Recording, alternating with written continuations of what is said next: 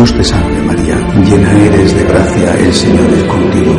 Bendita tú eres entre todas las mujeres y bendito es el fruto de tu vientre Jesús.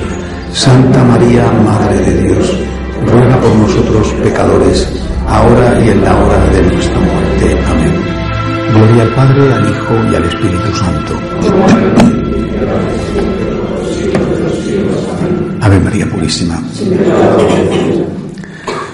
Os decía en la última meditación que eh, los tiempos cambiaron rápidamente y que las respuestas de hace apenas 70 años eh, siguen siendo válidas, pero debido a los cambios resultan incompletas. Esos cambios que se han producido siempre y que han tardado siglos en producirse, hoy en día están acelerados y que eh, ni San Francisco, ni Chiara Lubick, ni otros eh, igual de santos que ellos, eh, contestaban porque no lo creían necesario a la pregunta de por qué hay que hacer las cosas. Que esta pregunta es necesario responderla porque es la pregunta de la motivación. tanto más hay que responderla cuanto más difícil resulta, tanto a nivel personal, que a veces es muy difícil, ¿por qué tengo que aceptar este niño? ¿Por qué tengo que eh, aceptar esta convivencia? ¿Por qué tengo que hacer esto? Sobre todo también a nivel colectivo, cuando el ambiente se vuelve de dictadura, del relativismo, se, se vuelve de acoso y de opresión. Bueno, una dictadura que eh, aún no es, no es eh, llevarnos a los leones. No hay que dramatizar ni exagerar, pero que sí que se va viendo como mm, poco a poco pero también a la vez viéndolo, es decir, no en, no en siglos, se va cerrando el círculo en torno a nosotros, ¿no? Y poco a poco se nos va aumentando ese acoso, quizá lo experimentan más los jóvenes, poco a poco, ¿no? Eh, ¿Por qué tengo que hacer las cosas? ¿Por qué tengo una deuda de amor? Tengo una deuda de agradecimiento, por amor, por agradecimiento, por ti, Señor, por agradecimiento a ti.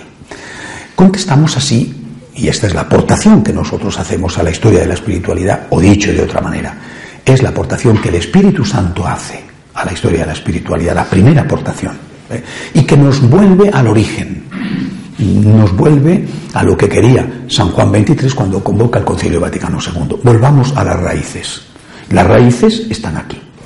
Pero no solamente me di cuenta de esto y de que era una forma de atajar enfrentarse, creo que con éxito, a el secularismo en el sentido no solamente de que te cuesta hacer las cosas más que antes, sino también en el sentido de que ahora te parece mm, equivocadamente, pero te parece que ya no necesitas a Dios.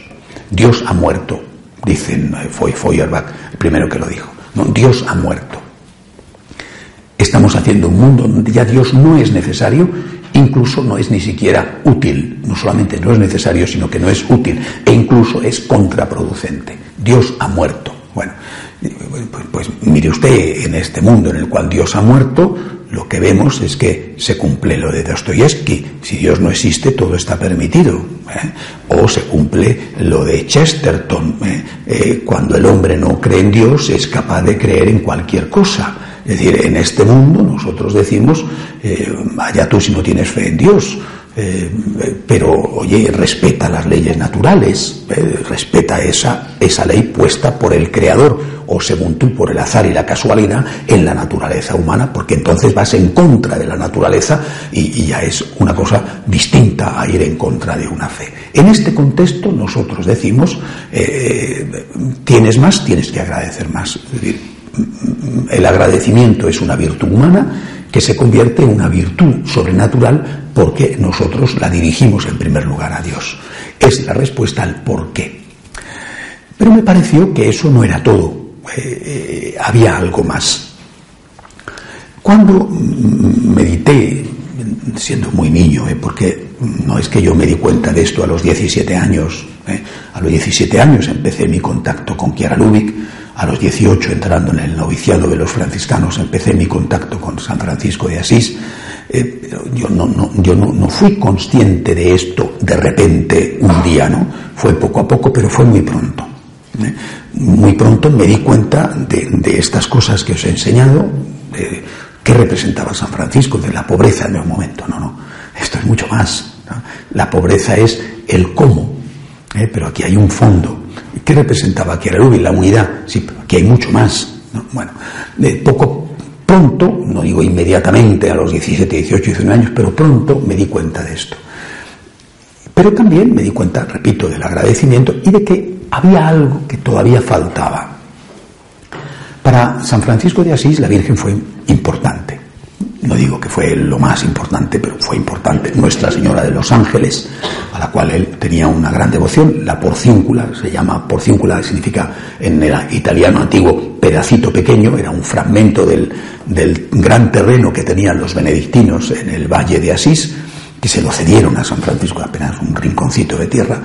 Eh, pero era la iglesia de Nuestra Señora de los Ángeles. O sea, hay un amor de, en San Francisco y hay un amor a la Virgen en la orden franciscana, que es, por ejemplo, la gran defensora del dogma de la Inmaculada, históricamente hablando. Bueno, y Chiara Lubick tiene un gran amor a María, un gran amor a María que le lleva a decir que el nombre oficial de los focolarinos es obra de María. ¿eh? Por tanto, ahí el amor a la Virgen es realmente es real. ¿eh? Y nunca olvidaré el impacto que me hizo siendo un muchacho una de las meditaciones de Chiara Lubick, eh, que eh, más o menos dice lo siguiente, entré un día en una iglesia y le pregunté a Jesús, ¿por qué tú, que has sabido encontrar la forma de quedarte siempre entre nosotros con la Eucaristía, no has querido dejar una presencia de tu madre? ¿Por qué? no has encontrado una Eucaristía de María. ¿Por qué? Tú te has quedado y la Virgen no. Y, dice Kiara Lubick, me pareció que Jesús me respondía, ¿por qué quiero verla representada en ti? Es decir, el nuevo coranino, la figura de la Virgen es realmente importante, pero ellos están centrados esencialmente, no digo únicamente, ¿eh? ojo, sino esencialmente en el tema de la unidad. En ese, en ese cómo de comunión. ¿Cómo amar a Cristo? Comunión con Cristo. ¿eh? Y no solamente o no contestan o no dan o no dieron la importancia de vida porque no era su momento a la pregunta del por qué hacer las cosas, eh, el agradecimiento, bueno, sino que eh, digamos que, que su mirada quedó centrada principalmente aunque aman a la Virgen y la llaman, se llaman obra de María, eh, en ese punto. Lo mismo pasó con San Francisco, es decir, San Francisco anuncia ya el agradecimiento. El amor no es amado. ¿eh? Eh, San Francisco es el, ex leproso curado que va a darle las gracias a Jesús y que le duele que los otros nueve ex leprosos no estén allí. es el, ex leproso que va en busca de los otros nueve y les reprocha. Habéis ido a pedir sinvergüenzas habéis ido a pedir y ahora no estáis yendo a agradecer, el amor no es amado. Pero ni él ni la orden se centran en el agradecimiento. Repito, es otro contexto y nadie hace todo. Una vez, el único que es todo es Jesús. Y por lo tanto yo vi que, aún siendo María presente, importante en San Francisco y yo creo que todavía más importante en los focolarinos, como que eso quedaba simplemente perfilado. Entonces, meditando sobre no ya sobre el por qué, que ya he dado la respuesta, por agradecimiento, importantísimo, yo creo que es la primera gran contribución que nosotros hacemos a la historia de la espiritualidad, medite también sobre otra cosa, sobre el cómo. Y bueno, en el cómo, San Francisco dice, ¿cómo amar a Dios? Imitación. Chiara Luis dice, ¿cómo amar a Dios? Comunión. pero tanto la imitación como la comunión son eh, cosas que hay que hacer. Y a mí me pareció que la respuesta completa no era cosas que hay que hacer, sino una persona. Eh, es decir, comentaba antes, quizá el, primer gran descubrimiento que cambia mi forma de ver eh, todo es darme cuenta de algo obvio. Jesús es alguien, no es algo. Jesús no dice yo enseño. Yo enseño la verdad. Jesús no dice yo enseño la verdad. Jesús dice yo soy la verdad. Soy la verdad. Yo soy, soy el camino. Yo enseño el camino. Jesús es, el camino. Yo soy el camino, soy la verdad y soy la vida. No dice yo enseño el camino, yo enseño la verdad y yo te daré la vida. Yo soy. Es decir, estoy ante alguien, no ante algo, idea o cosa. Esto es un tema en el que he insistido muchas veces con respecto, por ejemplo, a la Eucaristía. ¿Eh? No es un alimento, es una persona. No es una cosa, no es una Coca-Cola que sacas de la máquina para saciar tu sed. No es el bocadillo que pides en la barra del bar o que te preparas en casa. Es un ser humano y un ser divino. Es una persona. De ahí nuestro, nuestra perspectiva de por qué hay que estar en gracia de Dios, porque la persona, la cosa no, la persona tiene derecho a poner sus condiciones para la comunión. Es decir, si la esposa, por poner un ejemplo, si la esposa es una cosa, como muchas veces se la trata, podríamos decir igual al marido, pero es más frecuente con la esposa. Si la esposa es una cosa, tú dices a tu esposa, quiero tener sexo contigo. Tú eres una cosa, eres poco más que una muñeca hinchable. Pero si es una persona, tú tienes que decirle, mm, ¿te apetece? ¿Tú quieres? Es decir, puede haber violaciones en el hogar, puede haber violaciones dentro del matrimonio, de hecho las hay. De hecho las hay. Y lo que hoy están planteando es, como han perdido de vista que Jesús es una persona, no entienden que Jesús tiene el derecho a decir no. El derecho a decir no. O, dicho de otra forma, el derecho a decir sí, pero cuando cumpla esta condición. Es decir, oye, no, la esposa puede decir, y muchas veces debe decir, mira, no puedo tener relaciones sexuales contigo. ¿Por qué? Porque me estás maltratando, porque me estás humillando, porque me estás ofendiendo, me estás chillando todo el día, me estás ofendiendo y maltratando. Y, ahora vienes por la noche a querer acostarte conmigo. ¿Qué piensas que soy? ¿Una cosa? Tengo sentimientos, soy un ser humano. Esta perspectiva de personificar a Jesús, en la cual insiste tanto San Juan Pablo II. Esta perspectiva de darte cuenta de que Jesús es alguien, es un corazón que late, es el sagrado corazón, es alguien, esta perspectiva me hizo ver también que la respuesta al cómo no podía ser simplemente un comportamiento, sino que tenía que ser una cosa. Perdón, que tenía que ser una persona. ¿Cómo amar a María? ¿Cómo amar a Jesús? ¿Cómo amar a Jesús? La respuesta es una persona, María. Es decir, el cómo tiene ahora otra respuesta, que no excluye la imitación, que no excluye la comunión, pero que las complementa. ¿Cómo tengo que amar a Jesús? Pues como le amo María, ser María. Mi forma de amar a Jesús es, San Francisco diría, mi forma de amar a Jesús es la imitación de Cristo. Chiara Luis dice, mi forma de amar a Jesús es la comunión con Cristo. Y yo digo, bueno, la imitación de Cristo, la comunión con Cristo, mi forma de amar a Jesús es la imitación de María. ¿Por qué? Porque me di cuenta de que la respuesta al cómo era alguien. Si, si yo estaba pensando en cómo amar a alguien, la respuesta al cómo tenía que ser también alguien. Y ese alguien que ama a alguien de forma perfecta, solo, repito, solo es María. De forma perfecta, solo es María. De forma muy perfecta, los santos de forma perfecta solo María, porque es su madre. No es que sea solo la santa, la santísima, eh, eh, es que es su madre, es que es su madre. Eh, es que nadie, absolutamente nadie, te va a amar como tu madre o como tu padre. Pero en el caso de María era una mujer, era la madre. Es decir, ella no es únicamente, que ya es bastante, la más santa, la purísima, cosa que nadie puede decir, de sí mismo, pues todos tenemos, para empezar, el pecado original. Ella no. Pero no es solamente la que, no solamente no tuvo el pecado original, sino que nunca cometió pecado. Bueno, es que además ella era su madre. Es decir, la respuesta al cómo amar a alguien se convierte en otro alguien. Por eso, lo que yo intuí era, tenemos que volver al principio. Y en el principio, lo que hay es una persona. Una persona que acoge y ama a otra persona.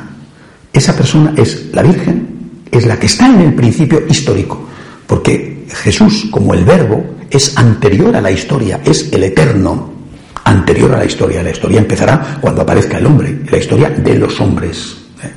Anterior a la historia es el verbo, pero cuando el verbo se hace carne, ¿eh? es decir, cinco minutos o un minuto antes de que el ángel Gabriel apareciera en la aldea de Nazaret a una muchacha de 15 años, existía esa muchacha de 15 años. Y esa muchacha de 15 años, del minuto antes de convertirse en la Madre de Dios, ya era la purísima. Esa muchacha de 15 años ya era la Inmaculada. Por don divino y por mérito propio, en el sentido de que, oye, también Eva había sido creada, no concebida, creada sin pecado original, ¿eh? porque es ella la primera que lo comete junto con Adán. Es decir, que también había un mérito en María en haber secundado la gracia divina, concebida sin pecado y mantenida con la gracia de Dios y también con su esfuerzo, sin pecado. ¿eh? Es decir, en, el origen hay una persona. Y en la respuesta amorosa a Jesús hay una persona. Por tanto, la imitación de la persona que más ama a Cristo se convierte en el cómo. Pero no solamente la imitación, sino la comunión. La comunión y la imitación que San Francisco ha visto referido a Cristo y que ahora ha visto referido a Cristo, yo lo veo referido a la Virgen. La imitación de María y la comunión con María. Es decir, cuando el Señor le dice a Kiara Lubick, no he dejado una Eucaristía de la Virgen porque quiero verla repetida en ti, le está diciendo que no solamente tiene que hacer de María, sino que tiene que ser María ser María. No solo hacer de María, imitar a María, sino que tienes que convertirte en otra María. Tú tienes que ser María. Es decir, en la tierra el Señor siempre tuvo a su madre. Dios le hizo perder todo, menos a su madre. Todo. Perdió a sus amigos. ¿eh? Perdió, por supuesto, la salud y la vida. Perdió su prestigio. Pero no perdió a su madre. Fue lo único que Dios no le quitó. Delante de la cruz, él experimenta en un momento lo que se llama en teología la kenosis, el abandono absoluto. Dios mío, ¿por qué me has abandonado? Pero está viendo a su mamá. Eh, el único que Dios no le quitó, lo único a su madre. Es la importancia de una madre. Lo único que no perdió, lo único que Dios no le privó. Le privó de todo, incluso de su experiencia, que es algo impresionante, porque es Dios que experimenta lejano a Dios. Esto es, eh, sí, pero a su mamá no se la quitó.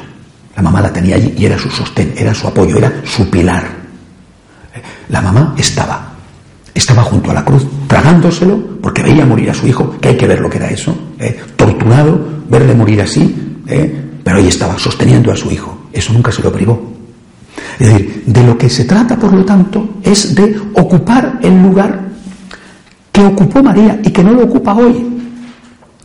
Lo que yo veo cuando medito sobre esta respuesta de Jesús a Kiara, es que de lo que se trata es de llenar el vacío histórico que existe desde el momento de la asunción de María al cielo. María, ascendida al cielo en cuerpo y alma, no está en la tierra. No hay una Eucaristía de María. Tiene que haber una Eucaristía de María. Esa Eucaristía de María es, eres tú. O somos nosotros. Es el cuerpo místico de María. Tenemos que ser María. Por supuesto, ser María implica ejercer de María. ¿eh? Tenemos que ser María, no físicamente, esto es irrepetible. Cada, una, cada persona es y nadie puede ser por ti, pero sí en el sentido místico, en el sentido espiritual, ser María. Darle a Jesús la respuesta que le daría a su madre. Porque Jesús se va antes que su madre, después se va a su madre, primero es la ascensión y luego es la asunción, pero Jesús se queda. Por eso Kiara le dice, ¿por qué no has encontrado la forma de, quedar, de quedar aquí a tu madre?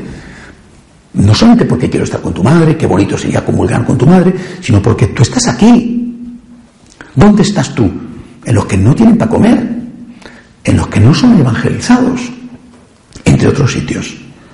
Tu madre cuando estaba aquí, por ejemplo, unía a los apóstoles, mm, matizaba, intentaba que disminuyeran sus rencillas, ponía paz como hace una madre. Ahora no está. ¿Verdad? el cielo sigue ejerciendo su labor mediadora mm, desde el cielo, pero aquí Y, por eso Jesús le dice que quiero verla en ti. Quiero verla, tú tienes que ser María.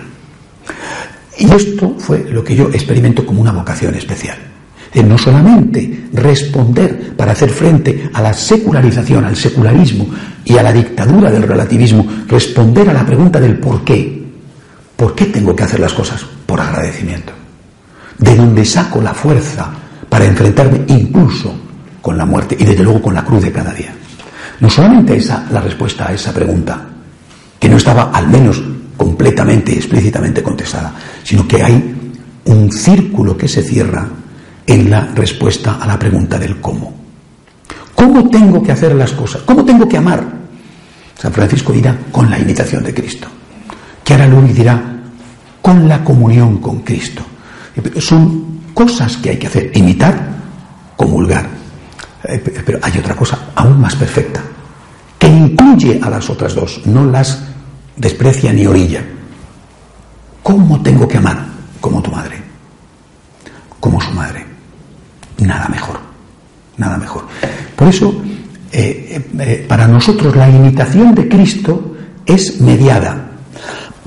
es decir, yo voy a imitar a Cristo como María. María imita a Cristo, María es discípula. Es decir, María no, no es ajena al mandato de amaos unos a otros como yo os he amado. María comulga con Cristo. Alguna vez os he dicho cómo debió de ser la primera comunión de la Virgen María. Porque jamás pensamos en eso.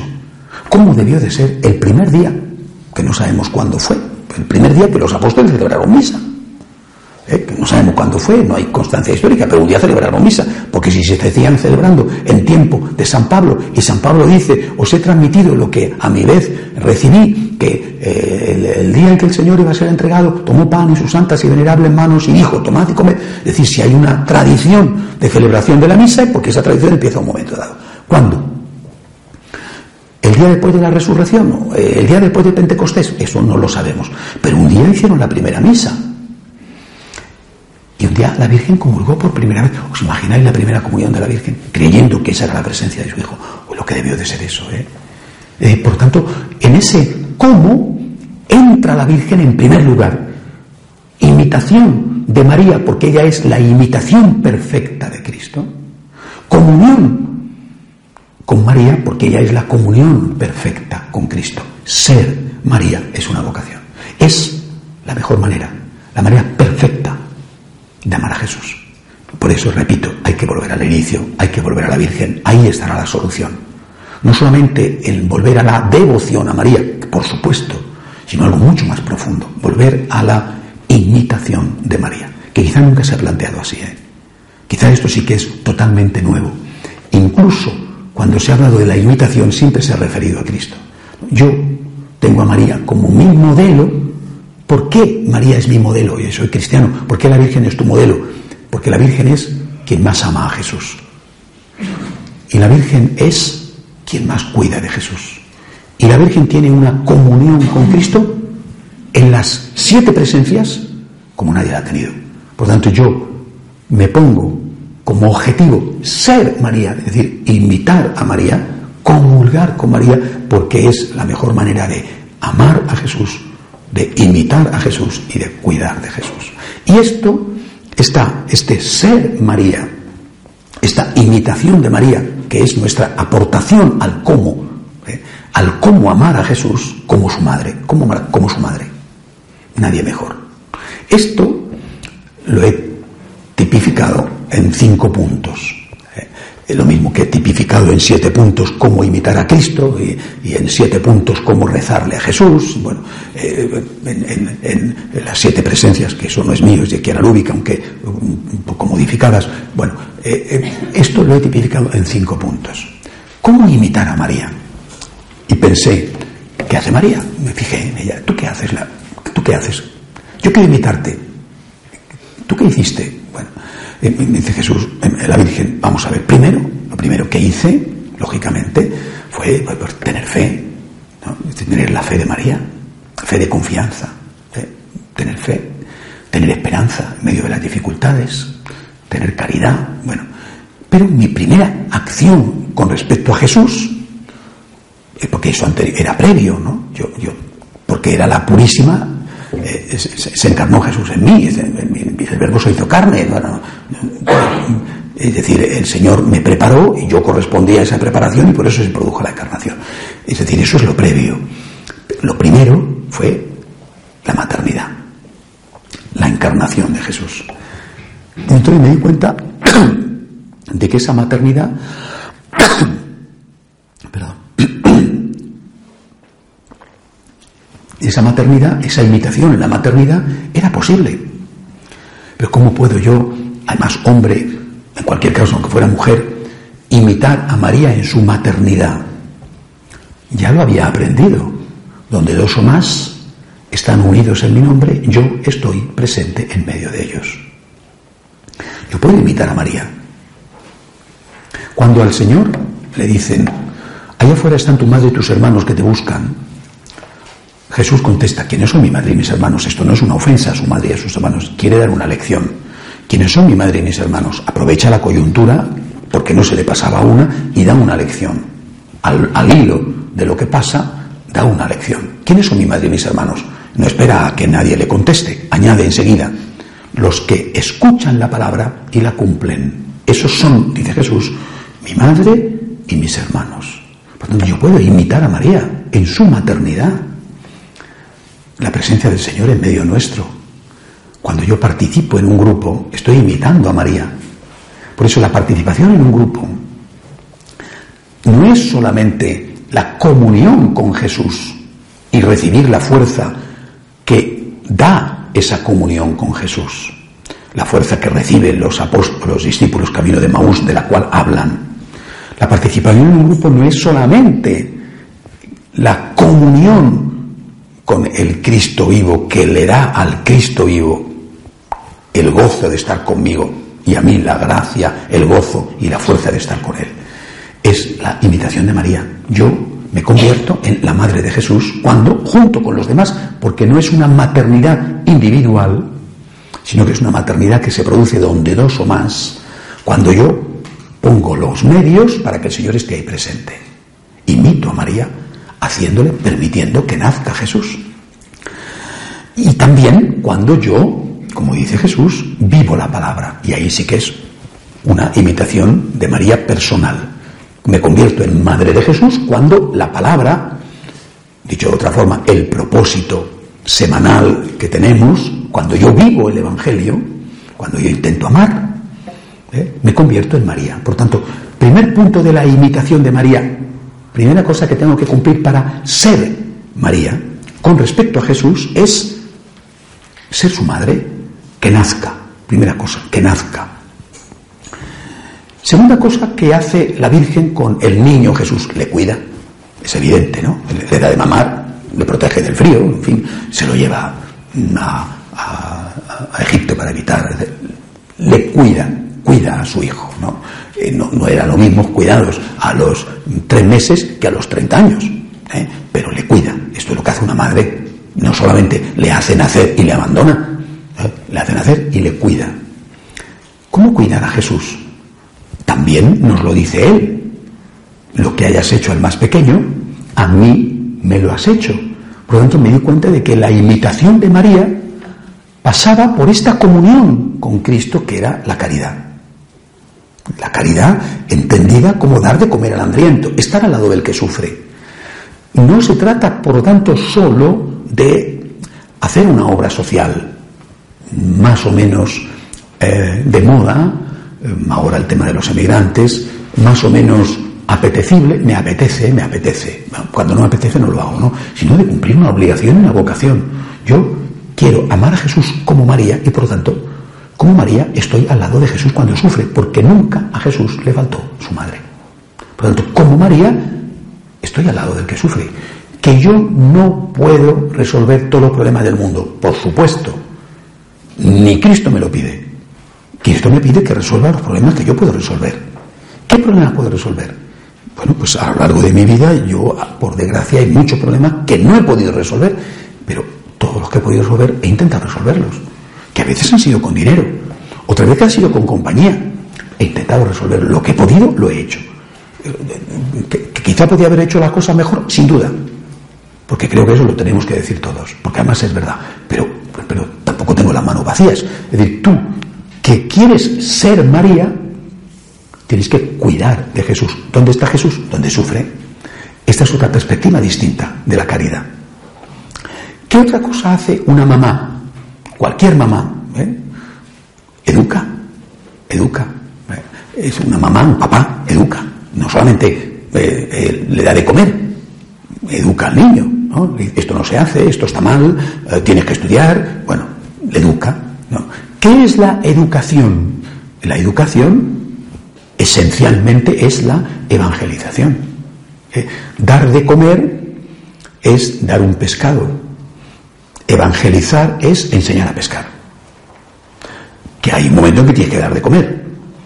Pero, pero mañana tendrás que volver a dar de comer. Si tú enseñas a esa persona a pescar, ya no tendrás que darle de comer. Esto es lo que están diciendo, por ejemplo, los propios patriarcas eh, cristianos, no solo católicos, de Siria o de Irak. No que trata de que acojáis a los refugiados, se trata de que no salgan. Lo que hay que hacer es resolver el problema en Siria. De lo que se trata de que no tengan que irse, porque esta gente lo que quiere es quedarse en su casa, como todo el mundo. esta gente no se va eh, a recorrer un gigantesco camino para saber que no, se hubieran ido si no hubiera pasado esto. Resolved el problema aquí. Por supuesto, mientras tanto resolved el problema allí, pero aquí hay que resolver el problema de raíz. el problema es evangelizar. Por tanto, yo me di cuenta de que cómo imitar a María, cómo ser María, entraba la evangelización. Cuando yo evangelizo, que es una evangelización próxima a los tuyos, tu casa, tus hijos, a los tuyos, tu esposa, tu marido, tus amigos, son los tuyos, tu círculo, de piel con el cual rozas cada día. Esa es, eso es cuidar de Jesús. Ese alma en el cual hay una presencia divina. ¿eh? El Señor dice, lo que hagas al más pequeño, a mí me lo has hecho. Hay una cierta presencia del Señor. Ahí esa persona necesita ser evangelizada, necesita ser atendida, no solo físicamente dándole de comer, porque a lo mejor no necesita comida, fíjate. incluso le puede estar dando más de lo que necesita, le está estropeando. Lo que necesita es que le enseñes a distinguir el bien del mal, que le ayudes a discernir qué cosas le van a perjudicar en la vida si las hace. Y lo mismo que le vas a decir, no puedes drogarte, no, puedes eh, emborracharte, o, no puedes eh, no estudiar. Eh, lo mismo que le vas a decir eso, tienes que decirle, mira, no puedes acostarte con quien te apetezca porque destruyes tu cuerpo, destruyes tu vida, tu moral. evangelizar que implica dogma e implica moral. Esto es ser María. Cuando un católico, por lo menos un franciscano de María, yo creo que esto que os hablo, yo creo que es para todos, ¿eh? pero bueno, yo hablo a los míos, lógicamente, el que quiera después que lo coja, pero eh, cuando tú evangelizas, estás imitando a María. Tu imitación de María pasa por la evangelización, empezando por los tuyos. ¿Cómo ser María? Cuida de Jesús. Siguiente punto de la imitación de María. La defensa es un punto en el cual, sorprendentemente, nadie ha hablado nunca. Que para mí es muy importante, quizá por el contexto, la apologética. La apologética es defensa de Jesús. Defiende a, Jesús. Es decir, eh, la Virgen María va a coger al niño y se lo va a llevar con San José a Egipto para defenderle de Herodes que buscaba para matarlo. Ignoro cómo fue la vida en Nazaret, porque sabéis, sabemos que no sabemos, ¿no? Eh, bueno, algunos, algunas pinceladas cuando el niño se pierde en el templo, pero son veintitantos años que pasan eh, en la oscuridad y que francamente me hubiera gustado que los evangelistas se metieran un poco más en el tema y que nos contaran detalles que seguro que serían maravillosos. No sabemos, pero estoy seguro de que la Virgen le defendió. Si un niño le pegaba, porque no sé, le pegó a algún niño, pero aún no me extrañaría. ¿eh? ¿eh? Seguro que la mamá decía, oye, ¿no? que estás pegando a mi niño, que eres un tiarrón, que tienes 10 años más y mira que le estás dejando. ¿no? eso no significa que la Virgen le, pegara al otro, o, que seguro que le defendió, era una mamá.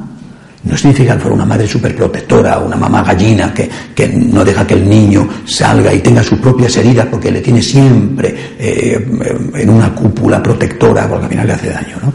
la Virgen defiende a Jesús y, probablemente le hubiera defendido más si Jesús le hubiera dejado. me imagino yo a la Virgen de abogada defensora delante de Caifás o delante de Pilatos, si hubieran tenido que enfrentar con una santa, pero también con una leona. ¿eh?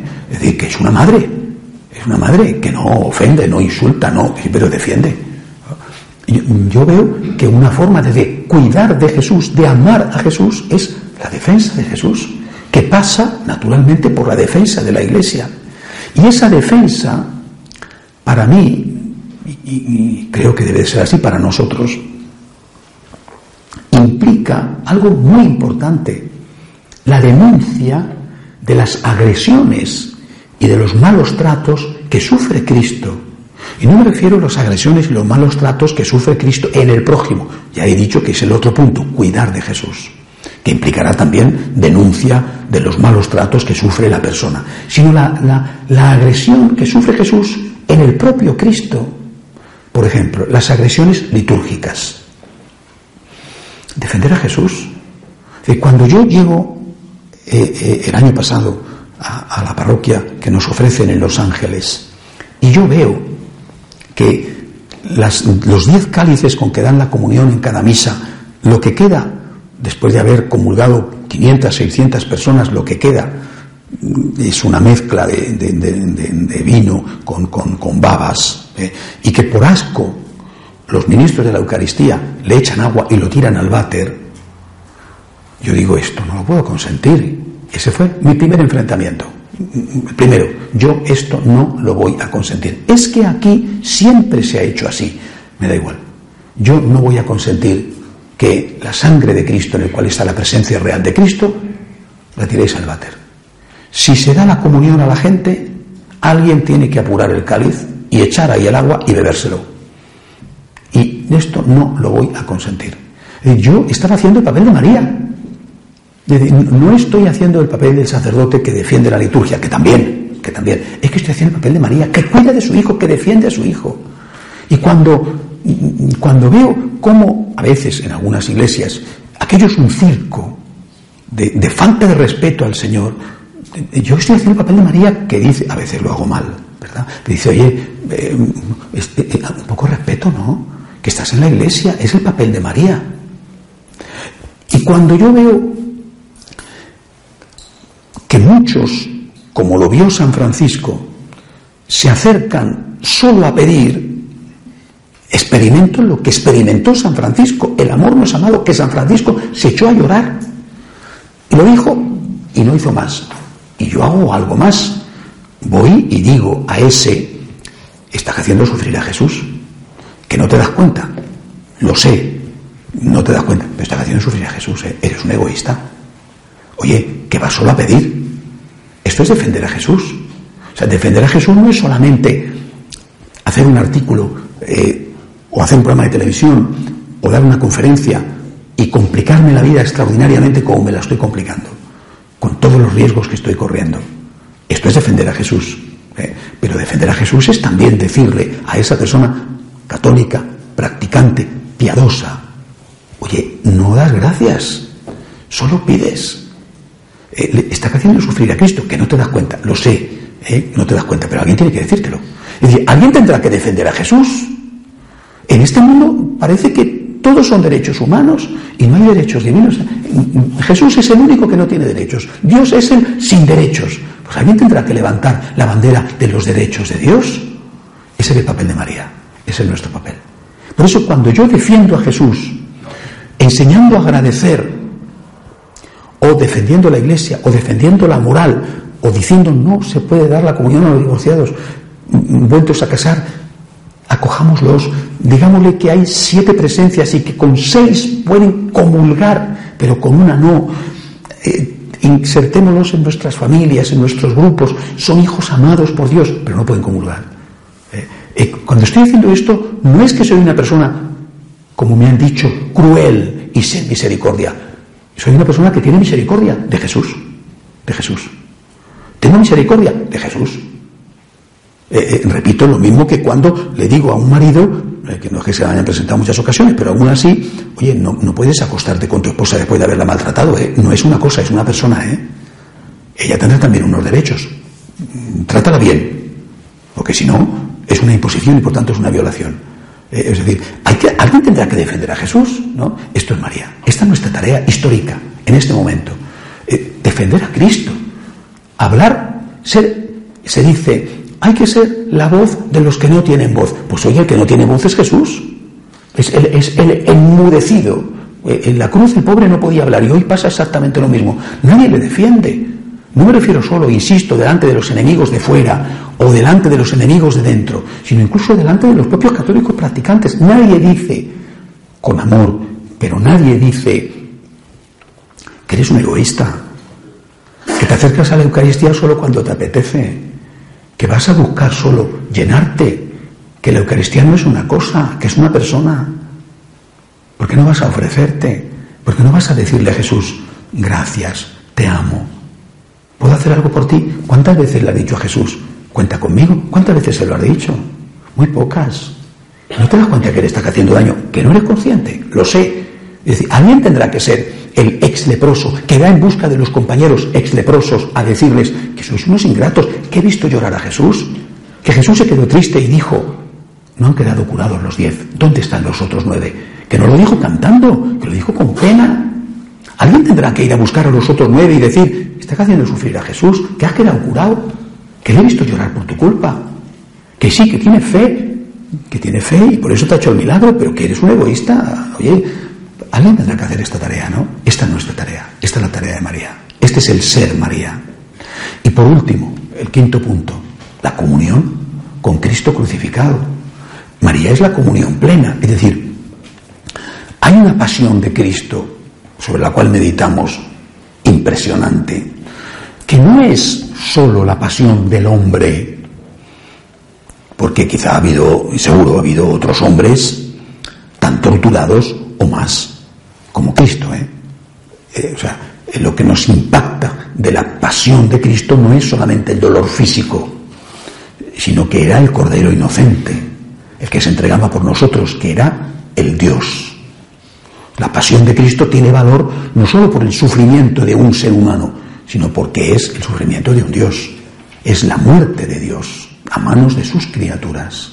Es el sacrificio voluntario del Dios que permite que sus criaturas, a las cuales podría hacer desaparecer con un solo pensamiento, que permite que le maten.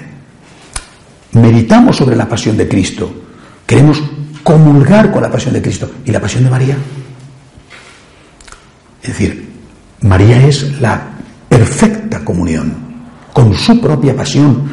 Eh, eh, hay un, verso que dice, eh, que se pone en boca de la Virgen Dolorosa, vosotros que pasáis por el camino, mirad a ver si hay dolor como mi dolor.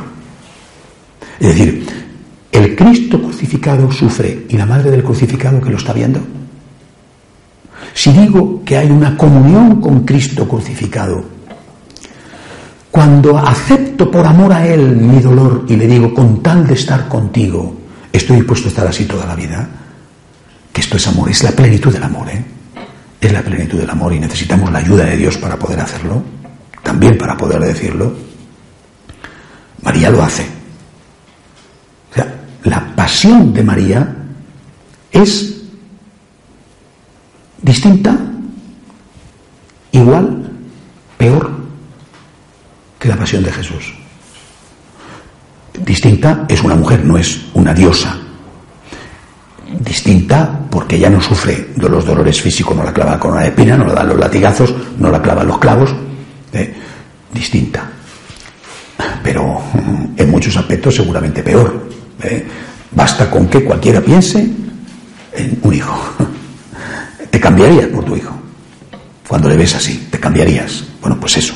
Es un dolor diferente, eh, menor en tanto que Cristo es el Dios crucificado y ella no es Dios, pero, pero impresionante. Es la comunión. Es decir, cuando Cristo acepta por amor su cruz, María acepta por amor a su hijo su cruz, porque su hijo necesita la comunión con ella para poder sostenerse.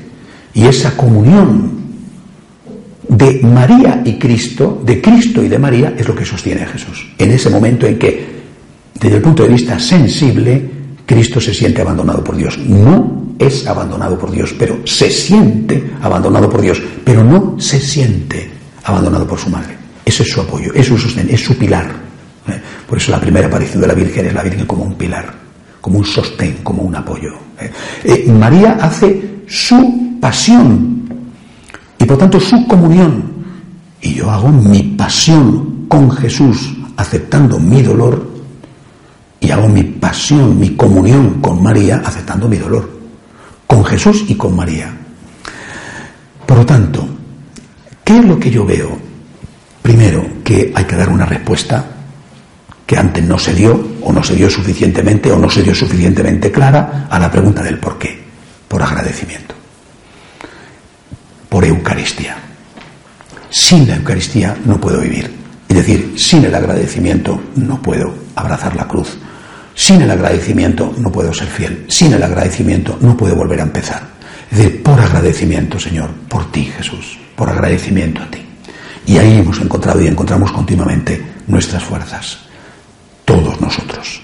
Muchas veces os he dicho, el agradecimiento es para nosotros como si en la casa tuviéramos un pozo con agua siempre fresca. Y a veces que estás que no puedes más. Te bajas al sótano y echas un trago del agua del pozo. Has recuperado las fuerzas y sigue llevando la cruz por ti, Jesús. Por agradecimiento a ti, por amor a ti, por ti, por ti. El agradecimiento es la respuesta a la pregunta que hoy nos hacen y nos hacemos ante las situaciones tan difíciles que vivimos, algunas como siempre, no es que seamos los primeros que estamos sufriendo en la historia, y otras nuevas por el acoso que nos retrotraen a los tiempos de las primeras persecuciones. El agradecimiento, primera cosa, pero después, en el cómo, María. El cómo amar a Cristo no es algo que hay que hacer, es una persona, es ser María. ¿Cómo amar a Cristo? Como María, ser María. ¿Cómo soy María? A través de la comunión entre los hermanos y a través de la vida de la palabra, imito a María en su maternidad. A través de la atención y el cuidado a los pobres, imito a María en ese cuidado de Jesús. Través de la evangelización, imito a María como educadora de Cristo.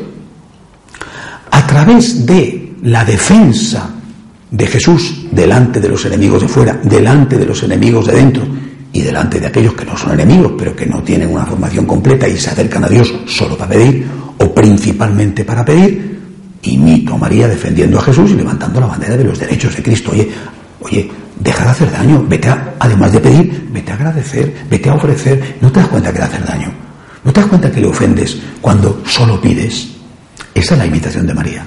Una invitación específica ligada al agradecimiento. Y termina la invitación de María cuando comulgo con Jesús en su cruz, aceptando mi cruz por amor a Él para poder estar con Él.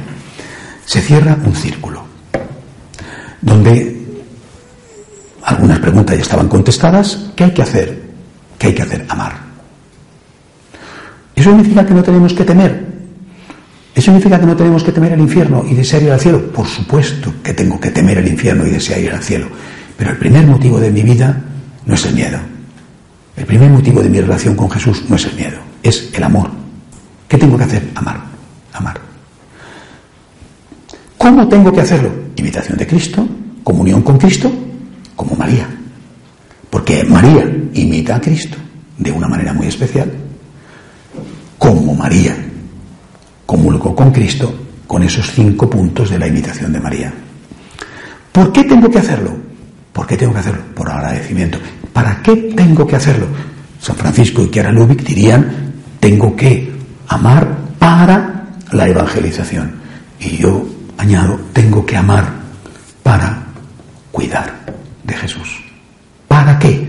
Para evangelizar, para que todos sean uno y el mundo crea, sí, pero para cuidar de Cristo, como cuidó de Jesús su madre. No solo para obtener algo, sino para atender a alguien. ¿Para qué estás haciendo esto? Para que los demás lo vean y se conviertan. Eso es válido, necesario. Es lo que pide Jesús a San Francisco, repara mi casa que como ves amenaza ruina. Sí, pero eso es, eso es para los otros. Yo quiero hacer algo para ti, Jesús. También para los otros. Para ti, Jesús. Para ti. Yo quiero cuidar de ti.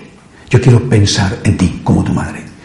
Que quiero pensar en los demás, en los cuales además estás tú. Quiero evangelizar, es decir, quiero cuidarte. A Jesús no le voy a evangelizar. vamos, que no lo necesita. ¿eh? Es él el que me evangeliza a mí, pero necesita Jesús presente en el prójimo que yo le evangelice. Y yo lo que quiero es cuidar de ti, como María.